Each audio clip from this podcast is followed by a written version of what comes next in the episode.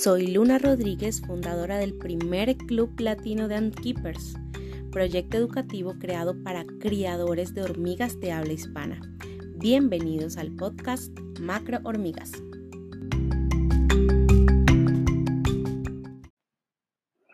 Hoy hablaremos con Alejandro de Dominican Ants y con Nelson de Admission sobre las poliginias. Yo me llamo Alejandro, eh, pues me pueden encontrar como Dominican Ants en las redes. Y pues yo soy un chico de 15 años que empezó a criar hormigas cuando tenía 13. Y mm, bueno, a, a, criar eh, en la práctica, a criar, eh, criar. Ya yo llevaba unos meses ya eh, leyendo y pues aprendiendo, que es lo que en vez de, o sea, en vez de empezar de una vez con la hormiga, yo lo que hice fue ir leyendo, ir viendo videos, que pues es lo normal ver videos. Y ya cuando se me presentó un vuelo nupcial en mi casa, cerca de mi casa, pues yo empecé con una solenopsis. Mm. ¿Y todavía la pues, tienes, dos años primera que capturaste? No, lamentablemente no, porque no fue como que yo la capturé y de una vez pues dio frutos, sino que mi, bueno, mi evolución como antkeeper fue más bien escalando. La primera que tuve puso huevos, puso larvas y por alguna razón se murió, que yo desconocí en ese entonces. Y bueno, llegaban a obreras y, y así poco a poco avanzaban más hasta que una invicta fue, que es muy inusual verla por aquí, por mi zona. Por mi zona, más que todo aparece en Geminata. Ahorita tengo una colonia de Geminata de unas 200 obreras. ayer o antes de ayer nació el primer super mayor, una cosa bellísima. Y esa invicta que yo te digo, ella logró tener unas 500 obreras y desgraciadamente se me murió por hongo en el hormiguero. Bueno, hoy vamos a mm. hablar sobre eh, las poliginias. Y precisamente por eso te invitamos, porque sabemos que tienes una poliginia. Háblanos de esa poliginia, cómo llegaron esas reinas a ti, cómo las cuidas, cómo las alimentas. ¿Qué nos puedes contar de esa poliginia? Las poliginias eh, se pueden hacer en varios géneros, no en todos obviamente. Eh, pero a mí, en lo personal, las poliginias me gustan, siempre y cuando pues reinas con las cuales tú puedas hacerlo. En mi caso, si yo encuentro un género nuevo y tengo la posibilidad, tengo dos o tres de hacer poliginia con ese género, pero nunca lo he criado, no hago poliginia, sino que las crío por separado, para asegurar de que avance ese nuevo género. Por ejemplo, hace unos días me encontré una platicería, o algo así se llamaba, es que no me acuerdo, es un nombre raro, que solamente hay dos en Dominicana, o sea, solamente hay dos especies de ese género, pero eh, atrapé a una obrera. Entonces, eh, pues no puedo hacer nada con ella. Pero en cuanto a poliginias, eh, he tenido varias, mayormente de Solenopsis. He hecho también de, a ver, Solenopsis, de Dorimirmex. actualmente tengo una con unas 20 obreras, 20, 25 más o menos. Genial. Y bueno, la gente pues dice, o la mayoría, que las Dorimirmex son mono, mono, mono, monogínicas, ¿verdad? Ajá monogénicas.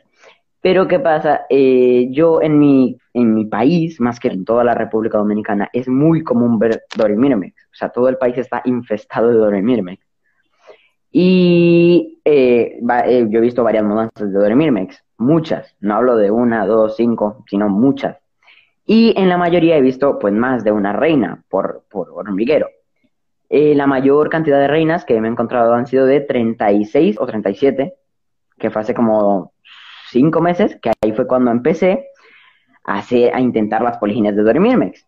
Porque pues, me puse a pensar, a mí 37 que, o sea, una colonia la viste con 37 reinas o en una captura viste 37 reinas? Aclárame porque ahí me perdí. Una colonia en mudanza. Ajá. Pero viste que habían tantas reinas. Sí. Dios. Sin alas, o sea, no ginas, sino reinas. Ajá, ajá. Entonces, como te digo, ahí fue que yo empecé a pensar que, o sea, ¿por qué me decían que eran mono, monogínicas? Entonces yo empecé a reinas.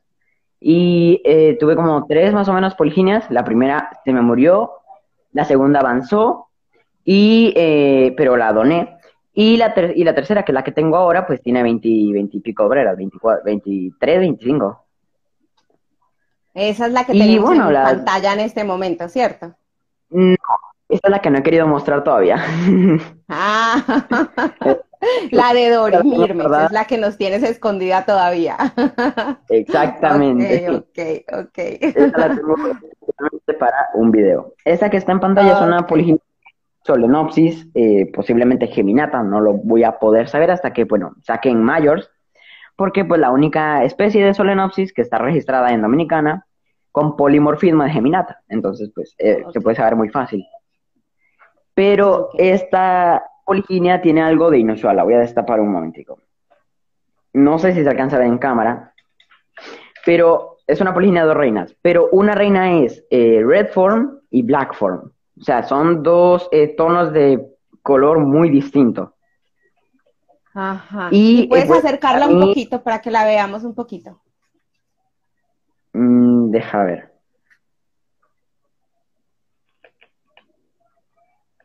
Ahí se ven las dos reinas, qué emoción. Ahorita tienen un tenebrio ahí, bueno, la cáscara de un tenebrio eh, dentro de la separación. Preciosas. A mí me encantan las solenosis. hay gente que hay gente que no las soporta más que todo por las fugas, porque es que a mí me da miedo, no me he atrevido a criarlas porque me da miedo, porque se me vayan a fugar. Es que sí, es que son se, se, fugan por todo lado. Tienen que ser un hormiguero muy antifugas y como quiera, ellas van a encontrar la forma de fugarse. y pues, bueno, esta está empezando. Esta colonia bueno, estas dos reinas, esta poliginia, en primer lugar yo las iba a, a, vender o a donar, pues porque como en mi país el hobby no está, como quien dice, pues tan avanzado, somos unas 15 personas más o menos solamente. Entonces yo lo que hago es surtir reinas al parque. Hay muchas zonas donde no se encuentran los vuelos, o no, donde no se dan los vuelos nupciales. Mm. Y esta poliginia en principio era para donar o para vender. Pero luego de que tuvieron huevos, que yo las reviso, me doy cuenta pues de que son dos tonalidades completamente diferentes, que incluso son las que están en la portada del live. Sí. Son esas dos, ahí se ven, se ven bastante bien los, los, colores que tienen diferentes. Entonces decidí quedármela y venderla para que, para ver si las obreras eh, pues tenían dos tonalidades diferentes. Porque, o sea, tú imagínate tener una colonia con obreras naranjas y otras negras y otras marrones y lo que salga de ahí. En teoría debería ser así porque se supone que ambas reinas están poniendo huevos. Claro. Pero entonces, ¿qué pasó? Que hasta ahora solamente he visto normal, o sea, color normal. Pero ¿qué pasa? Que estas son las obreras subdesarrolladas. O sea, estas son las primeras obreras que nacen. Entonces va a tocar esperar a las, voy a ver si puedo acomodarlas aquí para que quepan bien en pantalla. Eh, entonces, eh, habrá que esperar a las obreras pues normales, a las obreras ya bien desarrolladas, que es la segunda generación. Y a las ¡Ay, qué emoción! ¡Qué chévere! Ojalá nazcan rápido. Me imagino que debes estar con muchísimas ganas de verlas. Sí, sí, es que ver una colonia con dos colores diferentes es, es como ver una colonia básicamente con dos especies diferentes. Ay, como la de nuestro amigo Jesús, que tiene Dori con crematogaster. Con crematogaster. No, qué envidia, y él les llama invasoras. Yo no, pero no le digas así. sí, sí, sí, algo así sería. Uy, no, genial. Te felicito, Alejandro. Espero que, que te vaya súper bien con esta poliginia. Está espectacular. Entonces, en este momento tienes tres poliginias. Está la de Dori que no nos muestras, Está esta y está cuál otra. Y tengo una de. Ahí está eh, Jesús. ya, ya habló. Sí. Y, tengo otra de Solenopsis, pero es de tres reinas. Pero creo que esa no lo voy a criar. Lo que sí estoy planteándome es que una vez, hace unos meses ya, unos meses, bastantes meses, yo eh, no sé por qué me dio la locura de poner seis reinas juntas de Solenopsis. Si ya de por sí una reina es tiene crecimiento exponencial, pues es una locura. Y en mi Instagram está, está el seguimiento de, esa, de esas seis reinas. Y medio tubo, no era un tubo como este, porque este es un tubo de, de 10 centímetros de largo por 0.5 eh, de diámetro. Eh, que diga, de un centímetro de diámetro. Pero el tubo, ajá, en que ellas estaban era de 2 centímetros de diámetro ah, y 20 de largo. Y la, la mitad del tubo era, era prole, literalmente. Dios. Todo el tubo ¿Y tú la tienes? ¿O ya saliste de ella? No. No, yo salí de ella porque es que ya es imposible mantenerla. O sea, es, es imposible. Debe ser inmanejable. Sí, sí, sí. Es que demandan demasiada diaria. Por la larva más que todo. Entonces, no, no me imagino la limpieza de una zona de forrajeo de una colonia grande de esas. Es, es bastante, ¿no? Y mira que la, la colonia que yo tengo actualmente, que es la más grande que tengo, eh, la de Geminata, Solenopsis Geminata, ellas, ellas están en un, en un hormiguero de gran hormiga, un 10 por 15 creo que es, con forrajeo de Z, y la, la zona de forrajeo que tiene 4 por 11 centímetros, no, 4 por 10 centímetros o algo así. Entonces, es bien chiquita, comparada pues con el hormiguero, con lo que puede albergar. Pero mira que mis solenopsis no son de pasársela en el forjeo, ellas siempre se la pasan dentro. Si acaso, por como muchas, hay cinco o seis en el forjeo. Cuando no hay comida, ah. claro, cuando hay comida se ponen locos. Ajá, ajá. Con las crematogaster no es igual, es terrible. No, crematogaster. Entonces, pues la limpieza no es tan caótica. Lo que sí es que yo tengo una, una cosa que es que soy alérgico a la picadura de la solenopsis, al veneno de la solenopsis. Entonces, pues, cada vez que me pican, se me hincha muchísimo la piel, o sea, mucho más de lo normal. Y eh, pues siempre tengo que pues, tener mucho cuidado con eso. Ok. Bueno, Alejandro, te damos muchas gracias por habernos acompañado, por compartirnos tu experiencia con esta poliginia. Nos encantaría hacerle seguimiento, seguir viendo cómo avanza, eh, descubrir al fin cuál va a ser los colores de tus obreras, ya las definitivas. Eh, en YouTube tu canal es Dominicanans y en Instagram Dominicanans Oficial, ¿cierto? Oficial, exactamente. Que por ahí y ahí vas a estar, compartiéndonos foticos, ¿cierto? Exactamente. Desde mañana empiezo a hacer el seguimiento. Excelente, excelente. Estaremos ahí súper pendientes y muchas gracias por acompañarnos. Un abrazo grandote. Igualmente, gracias a ti. Bueno, eh, Nelson, cuéntanos si ya... Ah, sí, Nelson, yo lo vi ahorita hace un ratico. Vamos a ver cómo, cómo, cómo. Nelson... Me corché. Nelson, ¿dónde estás? No te veo. ¿Dónde estás, Nelson? Ay, no lo veo. Ay, sí, ya lo vi. Qué pena con ustedes, esta tecnología a veces me atropella. Yo creo que ya sí, esperando admisión. Hola Nelson, ¿cómo estás? Hola Luna, ¿cómo estás? Muy ¿Me escuchas bien? bien? Súper bien, perfecto. ¿Tú también me escuchas? Ah, qué bueno. Sí, perfecto. Bueno, genial. Bienvenido, bienvenido a otro café, a otro club de macrohormigas. Me encanta que estés aquí. Muchas gracias a ti por la invitación. aquí. Qué rico. Bueno, hoy, como ves, estamos hablando sobre eh, las poliginias. Nos inspiramos en el podcast Confírmenme si me escuchan, porfa, porque estoy viendo la pantalla dar circulitos. Sí, sí, sí, ¿te estás escuchando bien? Sí. Eh, y confírmeme, porfa, si escuchan a Nelson, porque la imagen de Nelson se me congeló. Confírmenme, porfa, ahí en los comentarios. ¿Se escucha? Sí, se escucha, todos se escuchan. Eh, Gregorio, confírmame, porfa, confírmenme si escuchan Alejandro, Alcama, confírmenme si escuchan bien a, Nelson. Sí, sé que sí se escucha. Sí, listo, perfecto.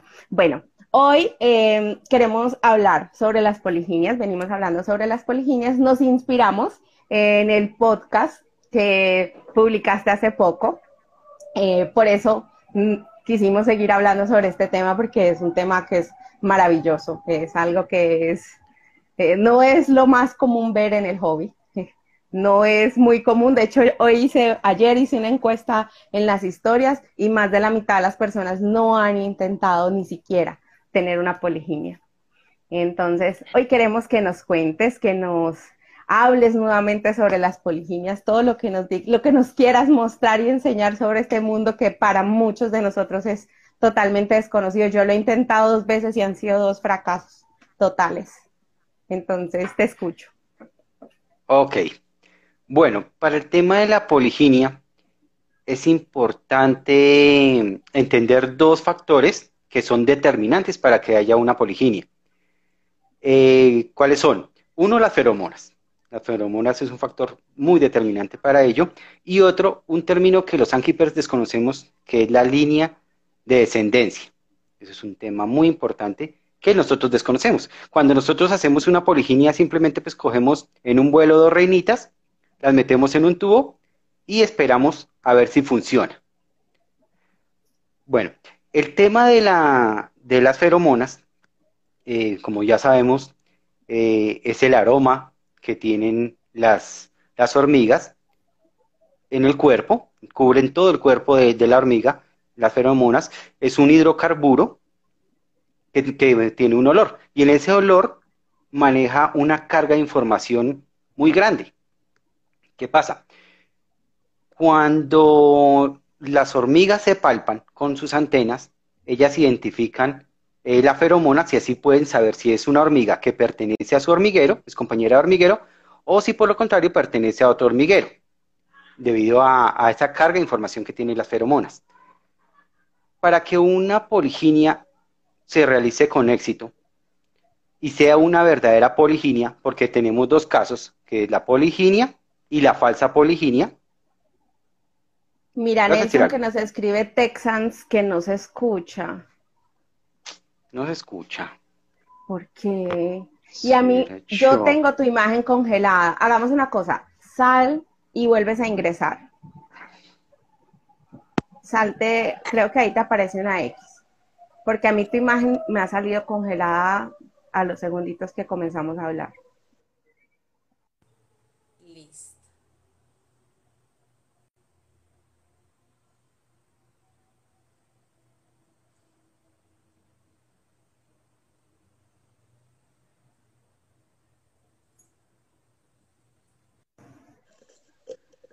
Ahora sí. Ahora sí me salió tu imagen, era que ahorita no me salía. ya, perfecto. Pero claro que hay chicos que dicen que sí se estaba escuchando, que hasta escucharon el metro que pasó. Ay, me hicieron poner roja. Estos muchachos sí son la trampa.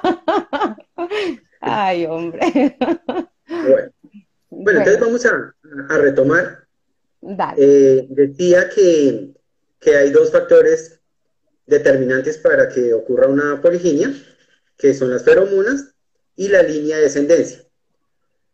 Para que ocurra una verdadera poliginia, porque, como te decía, pueden suceder dos cosas, una poliginia y una falsa poliginia, es muy común ver esas dos situaciones. Para que exista una verdadera poliginia, tiene que las dos reinas que pongamos en el tubo descender de la misma línea de, descendencia, ser de la misma línea.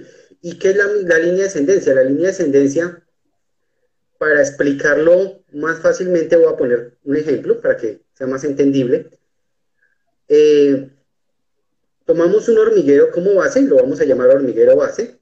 De ese hormiguero eh, va a haber vuelos y esas princesas van a formar nuevos hormigueros en la misma zona.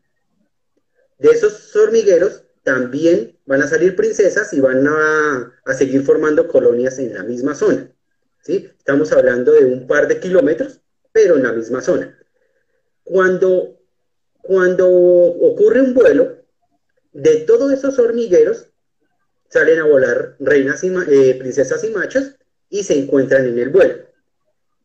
Eh, ellas, al olerse, a oler la feromona, reconocen la, misma feromona porque vienen de la misma línea de extendencia. Entonces, cuando se encuentra, eh, digámoslo así, como una prima del hormiguero base o una bisnieta del hormiguero base, tienen la misma carga de información en la feromona, que es lo que hace que se reconozcan que provienen de la misma línea de descendencia. Entonces, en ese caso es cuando se conforma una verdadera originia. O sea, deben tener de alguna manera un ancestro en común, sí o sí. Eh, no, que provengan del mismo hormiguero, del hormiguero base. El primer hormiguero, sí, a eso le llamé ancestro. El primer hormiguero que haya tenido, puede ser, por ejemplo, primera generación, segunda, tercera, cuarta generación, pero que hayan tenido un hormiguero en común de, al principio. Que provengan de, un hormiguero, digámoslo, de la, de la zona, ¿cierto? Que provengan de ese hormiguero, que eso es lo que se le llama línea de ascendencia. Y en esa línea de ascendencia ellas cargan en su feromona información del primer hormiguero al hormiguero que lo estamos llamando hormiguero base, ¿cierto? Eh, el caso contrario, cuando en el vuelo eh, se encuentran reinas, eh, princesas, perdón, de otros hormigueros, de otras zonas, que no vienen de la misma línea de descendencia y uno las coloca en un tubo, en ese momento, ellas al palparse saben que no provienen de la misma línea de descendencia. Y en ese caso es cuando vemos que una reina eh, mata a la otra. La reina que tiene feromonas más, más dominantes mata a la otra y no rechaza la, la poliginia. También suceden casos en que las reinas se logran tolerar y crean una sociedad eh, a lo que llamamos falsa poliginia. En esta falsa poliginia se toleran, así vengan de diferente línea de, de descendencia, pero a lo que la, nacen las primeras obreras, la reina dominante mata a la otra, a la otra reina y se queda con, la colonia. O cuando ya está muy avanzada la, colonia, manda a sus obreras a que maten la otra reina. Eso te iba a preguntar. Eso te iba a preguntar, o sea, es ¿Esa muerte de una reina a la otra se da con las primeras obreritas o puede ya estar la colonia bien grandota y que una reina mate a la otra? En algunas especies se da con las primeras obreras. En otras especies, como eh, Serenopsis, se da cuando las colonias ya están grandes y ya están muy fuertes. Entonces, llega el momento en que la, reina dominante decide acabar la sociedad, manda a sus obreras a matar a la otra reina. En, una poliginia, eh, siempre va a haber una reina dominante. Entonces, podemos decir que hay una reina dominante y reinas que son sumisas a esa reina dominante. ¿Qué pasa? Cuando una reina no es sumisa, ahí viene el conflicto por el poder. Entonces, esa reina que, no quiere ser sumisa con, con, la reina dominante es la que va a terminar muerta. Porque eh, si no se somete a, las feromonas más fuertes que tiene la reina dominante, eh, pues no sirve para la, la, poliginia y ellas deciden que, hay que eliminar. ¿sí? Y uno puede, perdona, uno puede notar a simple vista cuál es la reina dominante, o no es algo que se pueda notar. No, uno no lo puede detectar porque es la feromona. La feromona más fuerte es la que determina la reina dominante. Em, en las reinas secundarias, ellas tienen la capacidad de poner huevos común y corriente, y las hijas de ellas, a pesar de que vengan de reinas diferentes de esta poliginia, tienen la capacidad de reconocerse como una sola colonia y reconocerse como pertenecientes a esa colonia. Y todo eso va basado en las feromonas. Pero entonces sigue siendo un factor de suerte. Sí. En el momento de la captura. Cuando uno captura reinas en un vuelo, eh, puede coincidir que capture reinas que vengan de la misma línea de descendencia.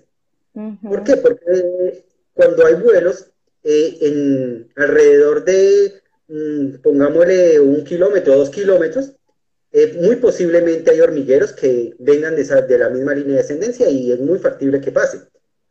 Pero también hay la posibilidad de que uno atrape reinas que no vengan de la misma línea de ascendencia y rechacen la, la poliginia.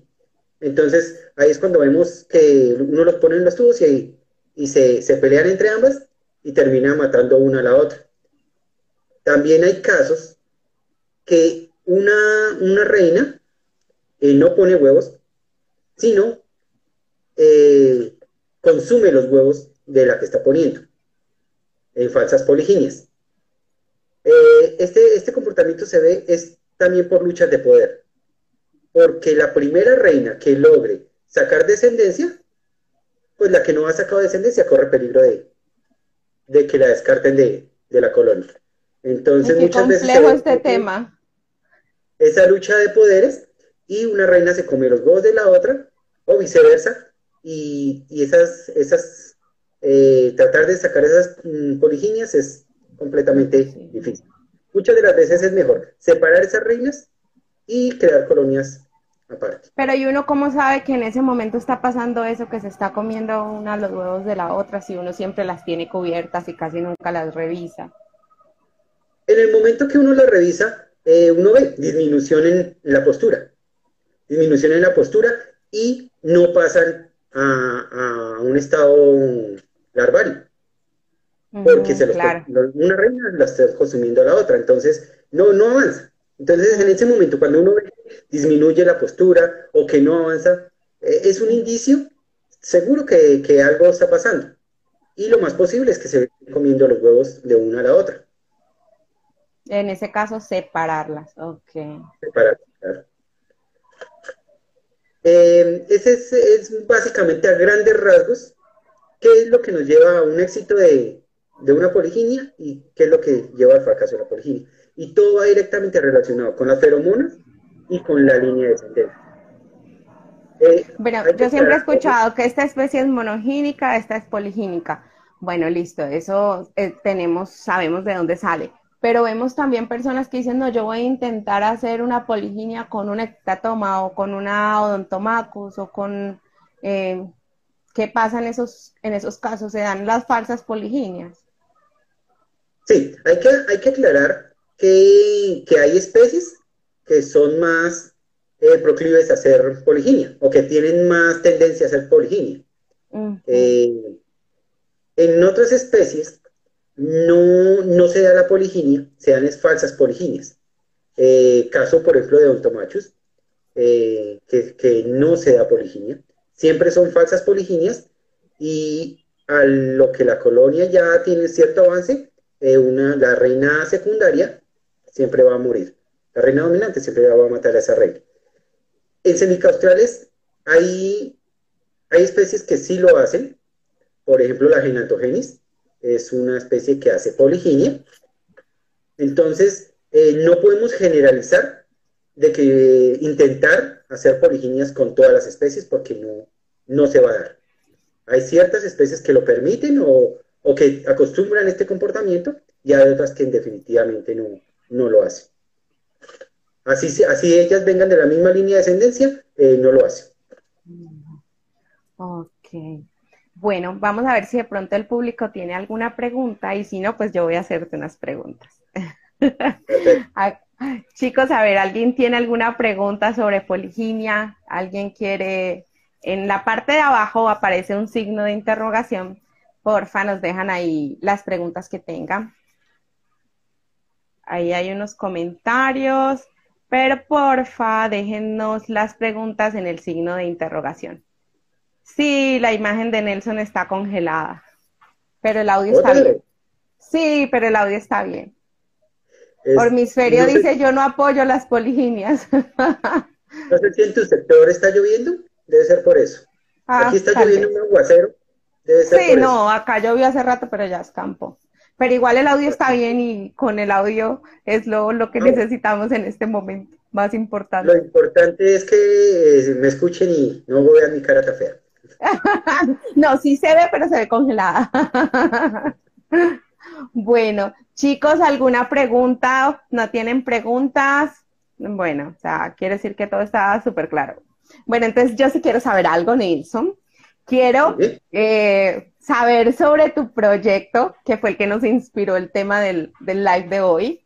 Quiero que nos cuentes. Yo estoy enamorada de ese proyecto, aunque lleva un solo episodio de la primera temporada, pero es que me encanta porque a mí siempre el formato de los podcasts me ha gustado muchísimo. Y yo siempre, de hecho, he estado suscrita a algunos servicios de podcast. Me gustan, eh, no sé, temas diversos. Eh, pero cuando comencé con el tema de las hormigas, siempre busqué sobre hormigas y en una que otra plataforma encontré, pero ya temas como muy de, de biólogos, pero no como para crianza, como para nosotros, para Keepers, no había sobre ese tema. De hecho, uno de los cafés de macrohormigas lo subí en una de las plataformas de, de podcast, pues solamente el audio. Pero, pero que haya una persona como tú con tus conocimientos, con tu experiencia, que se le haya ocurrido, me voy a meter en este formato, pues porque en YouTube ya tenemos muchísimo material, muchísimos videos, pero hay personas que nos gusta más el formato como tal de solo audio. Entonces, cuéntanos cómo se te ocurrió, cuándo, hace cuánto estás pensando en ese proyecto, eh, qué retos has tenido, porque me imagino que has tenido, por ejemplo, en el tema de los podcasts, el audio es todo un reto. Cuéntanos, cuéntanos sobre ese proyecto. Y te felicito de antemano, te felicito. Bueno, muchas gracias. Bueno, todo, todo esto empieza es que eh, en, un constante, en un constante mm, proceso de buscar hacer comunidad, de buscar transmitir información. Eh, nosotros tenemos muchos canales, eh, en YouTube, en todo lado tenemos muchos canales, pero los canales que aportan información, que aportan contenido, eh, son muy pocos realmente. ¿sí? y no digo que mostrar colonias y los avances eso esté mal, no, eso sí, o sea, quiero aclarar ese, ese punto. Pero sí hay poquitos canales que dan información como tal. Entonces, en este continuo trasegar de, de, de, buscar hacer comunidad, eh, yo escucho también muchos podcasts y decidí, pues, intentar hacer este tipo de formato. Eh, tenía ciertas eh, dudas con el tema del formato porque no, no todo el mundo está acostumbrado al formato y tienen que descargar una aplicación para poderlos escuchar o para poderlos repetir. Entonces no hay mucho la cultura acá en Colombia eh, de los podcasts. Y es abrir, abrir una puerta, abrir una puerta nueva para crear comunidad, para poder transmitir información. Eh, retos, muchos, demasiados diría. Eh, uno, como te digo, el formato, eh, otro que es tratar de, insistirle a la gente y de que vean la forma de entregar información de otra manera, de una nueva manera. Yo, en mi caso, cuando me pongo a hacerle aseo a mis colonias, cuando me pongo a alimentar, cojo el celular, podcast y escucho algún tema que me gusta. Entonces es darle esas oportunidades y esos, abrir esos espacios para que la gente tenga otras opciones, no siempre lo mismo, ¿sí? Y, y, lo, más, lo más interesante de todo es eso, poder transmitir, compartir, interactuar con, con, la gente, con todos los amigos, eh, porque a la final, cuando nos metemos en el hobby, eh, se crea una comunidad y es importante eso, crear comunidad. Sí, ¿Sabes qué me pareció genial? Que bueno, eh, hay personas como tú, como yo, que estamos acostumbradas al formato del podcast y tenemos aplicaciones en el celu para escucharlos. Pero me pareció genial que también lo subieras a YouTube con, con formato de podcast, solo audio. Entonces, em, hace unos días hablaba con Alejandro Texans y me decía, los cafés de macro hormigas em, de hecho, él fue el que me dio la idea hace tiempo cuando comenzamos con los cafés, que me dijo, súbelo como podcast. Entonces, él me decía, los cafés de macro hormigas son información más para escuchar que para ver. Entonces, por ejemplo, yo me pongo a trabajar y me pongo a escuchar los cafés de macro hormigas. Entonces, al tú subirlo a YouTube, eso nos da la oportunidad, les da la oportunidad a las personas que no están muy acostumbrados a las aplicaciones de podcast, que hagan eso, pongan el video en YouTube y mientras tanto van limpiando el hormiguero, van alimentando sus hormigas o van haciendo cualquier otra actividad. Y se van familiarizando con el tema del audio. ¿Qué me gusta muchísimo de tu proyecto? Eso, que va a ser, es un espacio para transmitir conocimientos, conocimientos sobre la crianza de hormigas. Porque eh, en estos días he estado analizando canales de YouTube y vemos mucho que se aprende a través de más de las experiencias. Me pasó esto, tengo esta colonia, muestran cómo alimentan, muestran cómo hacen la mudanza. Se aprende a través de las experiencias, pero canales dedicados a temas como tal, a temas, temas o a, eh, por ejemplo, adopciones, eh, sí, a desarrollar temas que ayuden al creador. No son tan dedicados los canales a eso, son más dedicados a mostrar experiencias.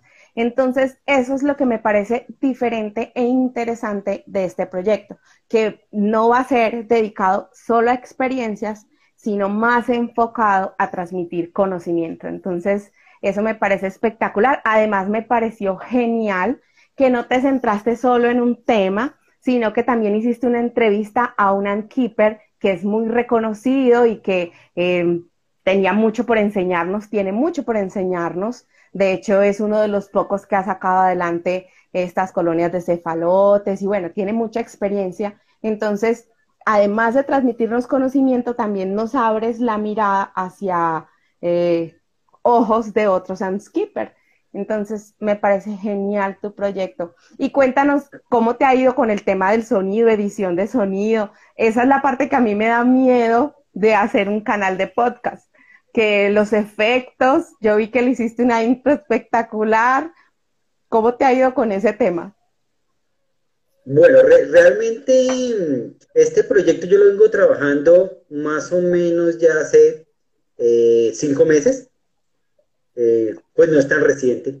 Esta idea la he venido trabajando hace cinco meses, eh, aprendí porque realmente pues no, no soy muy, muy experto en temas de, de audio y de las tecnologías. Entonces, eh, tuve un tiempo de ir aprendiendo, ir aprendiendo cómo editar. Ya cuando ya me sentí preparado, entonces fue que lancé el, el programa. Este programa está concebido para, por temporadas. Eh, la primera temporada, cada temporada, perdón, va a ser de cuatro programas. Entonces, pues vamos a ver cómo nos va esta, esta primera temporada de cuatro programas y ya miraremos a ver si, si nos da para sacar una segunda temporada. Excelente, excelente. Y de quién han sido las ideas, por ejemplo, las intros, que hay diferentes tonos de voces. Creo que Christopher participa en la intro, ¿cierto? Pues hay varias voces, se ve, es que suena espectacular. Sí, señora, tú sabes que, que todo, todo es conmigo, de, de, mano de mi hijo. Ajá. Mi hijo es muy inquieto, él siempre está que qué hacemos, que cómo lo hacemos, que entonces él quiere participar en todo, entonces hay que darle su espacio y, y me ayuda mucho, me ayuda mucho porque por ejemplo, las grabaciones de la voz que él, que él hace, eh, las secciones que, que, él ha anunciado, quedaron muy bien. He tenido muy buenos comentarios de, de, de eso. Eh, también recibí ayuda de, de una chica eh, que, que, es miembro de Macro Hormigas, de Lady. Ella me colaboró también con, con un audio. Y así, he venido recopilando así unas cositas y todo para hacer un solo formato. Espectacular, te felicito. Es un proyecto genial. Espero que no vaya a ser solo una temporada, no, que sigas, que te animes. Esto está, a mí me encanta y estoy segura que, que crea un gran impacto en el, en el medio, en los Antkeeper, porque necesitamos mucha información cuando estamos comenzando y cuando no estamos tan comenzando, cuando ya tenemos algunos meses, pero nos falta todavía muchas experiencias. Necesitamos todos esos conocimientos y, todas esas ayudas que nos aportan eh, proyectos como este. Yo te felicito porque no te has quedado solamente ahí en hago hormigueros y vendo hormigueros. sino que siempre estás haciendo algo nuevo, siempre nos sorprendes con algo nuevo y eso es maravilloso, de verdad. Sí, esa, es la idea. Eh, lo que te digo, crear comunidad. Entre más la comunidad se vuelva más fuerte eh, y, haya mucho flujo de información, eh, eso va a redundar en ser mejores creadores. Porque yo soy uno de los más convencidos que la información que uno suministra a otra persona la va a ser mejor creador. Porque cuando se le va a presentar un problema, va a tener referencias de personas que han comentado el mismo problema y no va a cometer el error o va a saber cómo tratar ese problema. Esa es la finalidad de, todos estos espacios que, se abren. El tema de las entrevistas eh, eh, eh, me parece muy genial y lo que le hacer es para acercar todas esas personas que están regadas en diferentes grupos o muchas personas del exterior, que tenemos una audiencia muy grande del exterior, a eso, acercarlos a que interactúen. El punto es interactuar entre todos. Entonces, en esas entrevistas estoy seguro que se van a compartir muchas experiencias, se van a compartir mucho conocimiento y hace mucho más dinámico estos tipos de formatos. Claro, claro. Y también no solo eh, que las personas en YouTube se conformen con eh, la información que encuentran en YouTube, sino que también se abran las posibilidades a buscar en blogs, a buscar en podcasts, en otras partes, eh, también en libros. Eh, hay muchas otras fuentes de información aparte de YouTube. Mira, tenemos una pregunta de Texans. Él dice, ¿podría iniciar una poliginia para darle fuerza al inicio de una colonia y luego separarla? Bueno, habría que ver varias situaciones. Eh, una situación que podríamos ver es el tema del, estrés que le vamos a proporcionar a, esa, a esa poliginia. Porque si ya está avanzado y ya está establecida nuestro tubo, el, el, el estrés que le vamos a provocar de separarlas, de ingresar al tubo, de tratar de separarlas, va a ser un tema pues delicado y que ya habría que evaluarlo qué tan conveniente es, porque hasta podemos perder la postura que ya tienen en ese, en ese traslado. Eh, por estrés puede igualmente puede morir una reina o, ambas reinas. Entonces, yo opinaría que si ya inició la poliginia, hay que dejar que, que, siga su proceso normal, bien sea que sea una poliginia o una falsa poliginia, y ya más adelante, si ellas deciden terminar su sociedad, ya pues lamentablemente pues que muera la, reina que, que, tiene que morir y, que la colonia que tiene que, la reina que, que, con su colonia. Ese es el riesgo que, uno toma al colocar reinas en un solo turbo y tratar de hacer una poliginia, que vamos a, estar expuestos a, a esos temas de muertes de reinas. Entonces, yo por mi parte opinaría que si ya arrancó, hay que dejar su curso natural.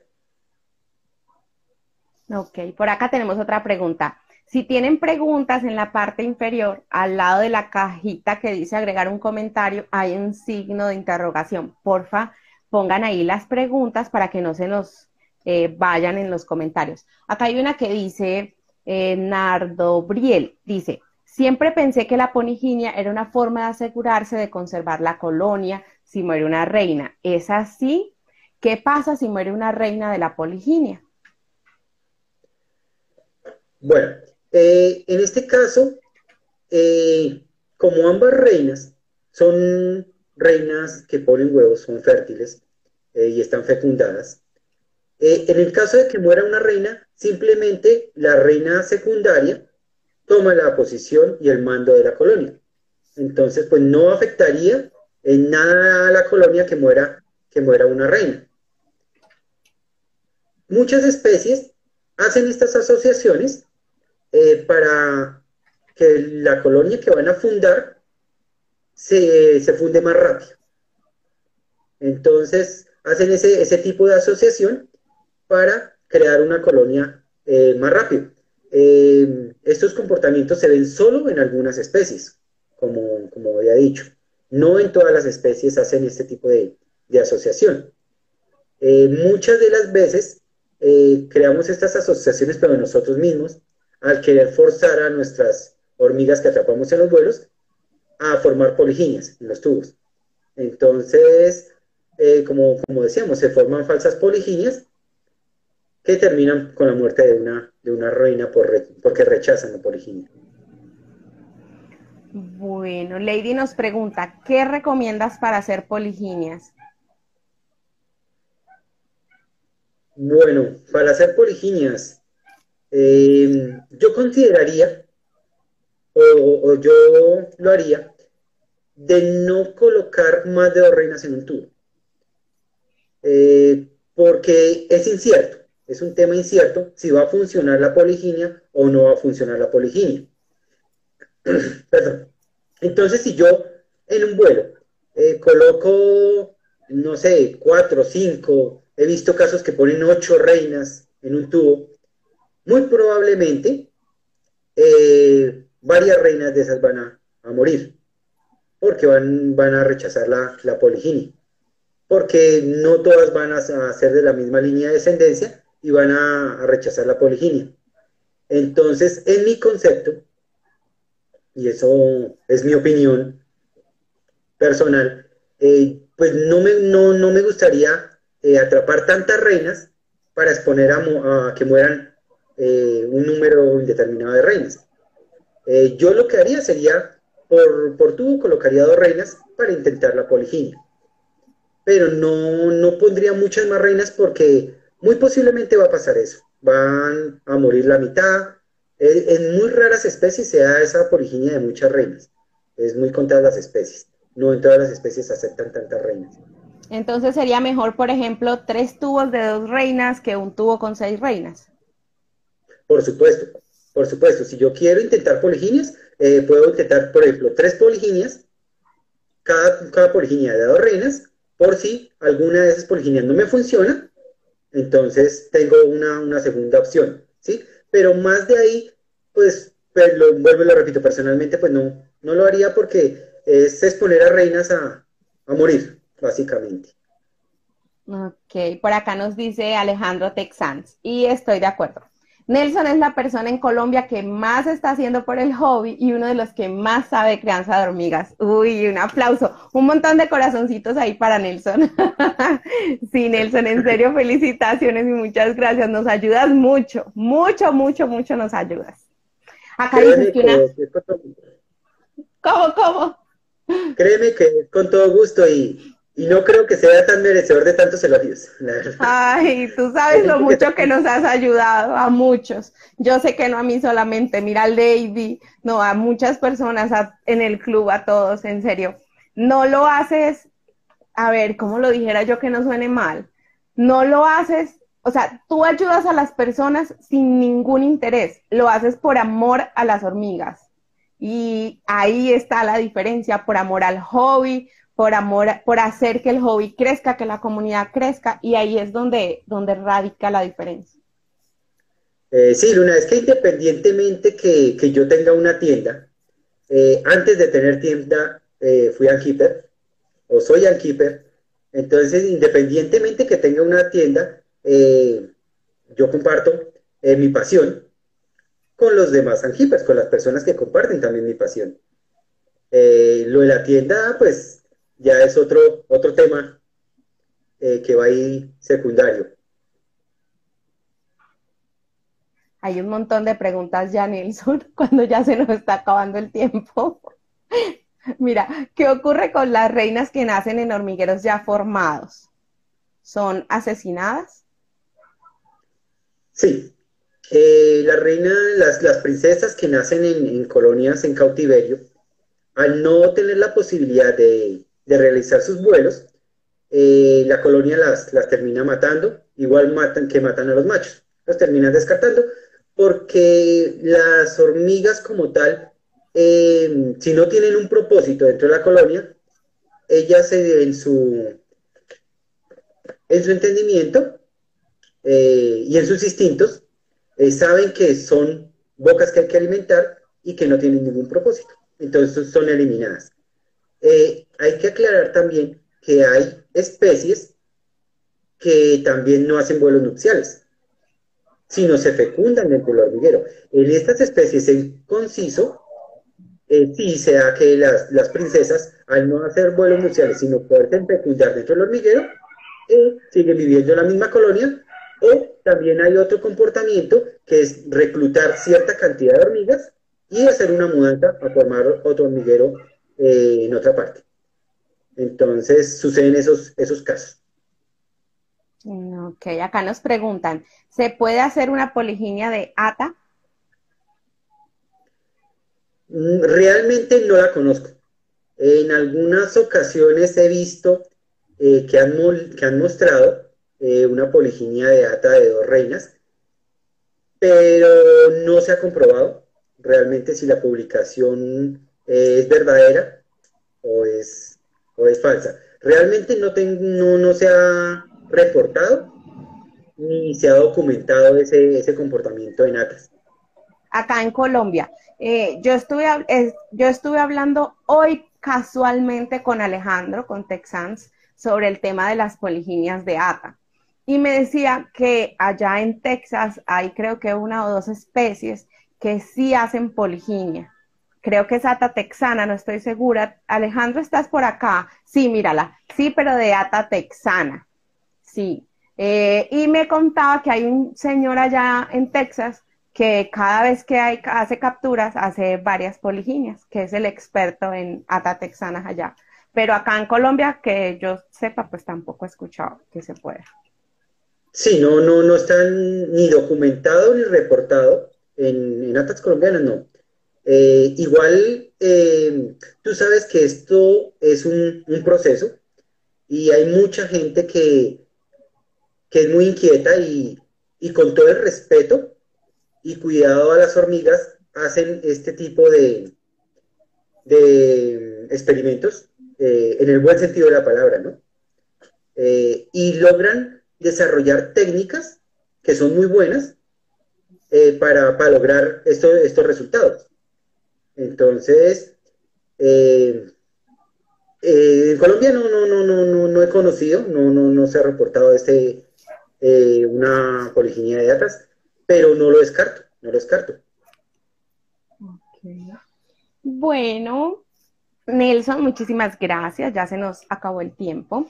Fue un gusto, como siempre, conversar contigo, aprender de ti y felicitaciones nuevamente por el proyecto y espero, cruzo los dedos y lo deseo de todo corazón que continúes, que no sea solo una temporada. Estoy segura que, que no soy yo sola la que quiero que este proyecto siga creciendo y felicitaciones una vez más y que sigas así de inquieto y te felicito por cómo lo estás inculcando en tu hijo y cómo se le ve a él la pasión también por el hobby. Te felicito también por eso. Muchísimas gracias a ti que, me invitas siempre a estos espacios.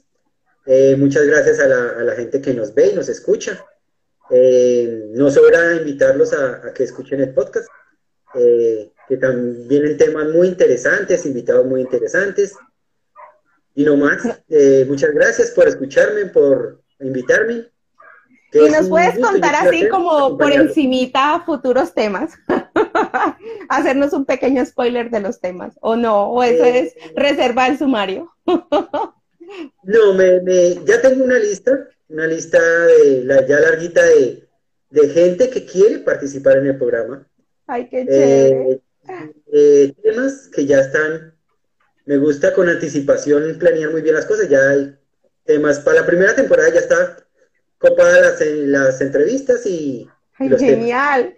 Entonces, pero se van a ver cosas muy buenas. Eh, no, no, no, no, no nada porque me gusta tener la expectativa.